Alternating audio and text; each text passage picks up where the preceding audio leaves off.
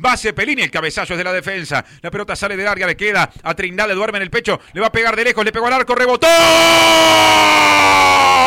¡Gol!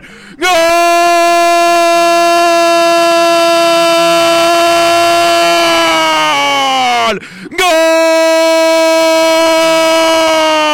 Carbonero Trindade. Jesús se tuvo fe. Tiró de lejos. La pelota rebotó, descolocó al arquero. Se metió en la mitad del arco. Y entonces el gol parece decirle a Peñarol, hoy es tu noche. Hoy estás todavía un poco más cerca que al comienzo. Lo que es mucho decir de jugar las semifinales en un partido que no era sencillo cuando empezaba a domar la fiera Peñarol. Una fiera Trindade. Peñarol 1, Sporting Cristal 0.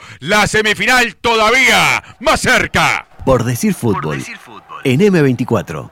Bueno, eh, importantísimo el gol para Peñarol en un partido que le estaba haciendo muy complicado, tremendamente complicado, ¿eh? muy muy difícil porque Sporting Cristal estaba jugando bien, ahora se lo había sacado de arriba eh, Peñarol, eh, le había quitado la pelota al equipo carbonero y bueno, es un disparo de afuera del área de, de Trindade, le cambia la trayectoria al arquero que es muy lento para darse eh, cuenta de eso, eh, como para eh, acomodar su cuerpo con velocidad para intentar despejar esa pelota y se le termina metiendo de todas maneras eh, contra el arco. Un 1 a 0 que mm, en realidad encarrila todavía más la clasificación de Peñarol, aunque también se puede interpretar que Sporting Cristal necesita la misma cantidad de goles, tres goles para por lo menos, bueno, mandar esta serie a los penales. El fútbol se escucha distinto. Escucha distinto. Subí la radio.